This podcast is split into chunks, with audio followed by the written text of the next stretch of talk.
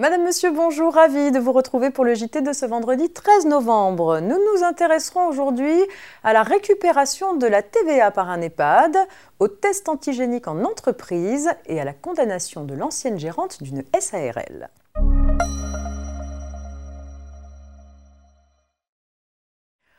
On ouvre donc ce JT avec la question de la récupération de la TVA par un EHPAD avec l'affaire suivante.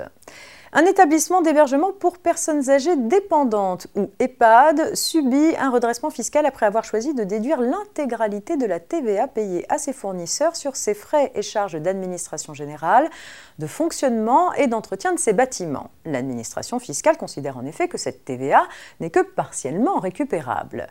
Les juges lui donnent raison les biens ou services en question étaient utilisés à la fois dans le cadre d'activités soumises à la TVA, comme les prestations d'hébergement par exemple, et d'activités exonérées de TVA, telles les prestations de soins.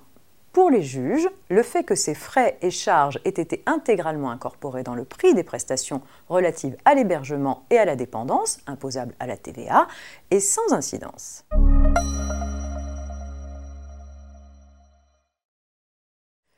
Le protocole national pour assurer la santé et la sécurité des salariés en entreprise face à l'épidémie de Covid-19 a été actualisé. Il prévoit que les employeurs peuvent engager des dépistages avec, je cite, des tests rapides autorisés par les autorités de santé. Les tests à utiliser sont les tests dits antigéniques. L'employeur qui souhaite procéder à une campagne de dépistage ne peut le faire que sur la base du volontariat des salariés.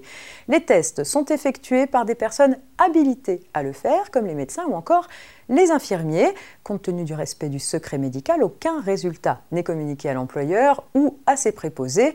À noter aussi qu'une campagne de ce type est intégralement financée par l'employeur.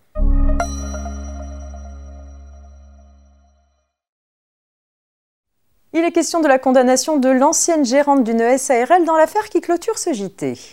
L'ancienne gérante d'une SARL est condamnée pénalement pour diverses infractions telles que faux et usage de faux, falsification de chèques ou encore abus de biens sociaux. Les faits reprochés ont eu lieu après la tenue d'une assemblée générale ayant mis fin à son mandat.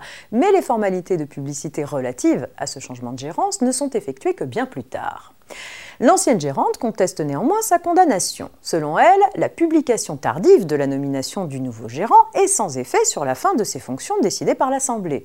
Elle estime donc ne pas pouvoir être condamnée pour des faits postérieurs à cette décision. Elle a tort. Le changement du gérant de droit d'une SARL produit effet à l'égard des tiers seulement lorsque les formalités légales de publicité ont été accomplies. En l'occurrence, les juges ont aussi relevé que l'ancienne gérante a elle-même retardé la publication, conservant ainsi en fait et en droit les prérogatives de gérant. Ainsi, elle ne peut pas contester sa qualité de gérante au moment où les infractions ont été commises. Fin de cette semaine de JT préparée par la rédaction de la revue fiduciaire. Je vous souhaite un très bon week-end. À lundi.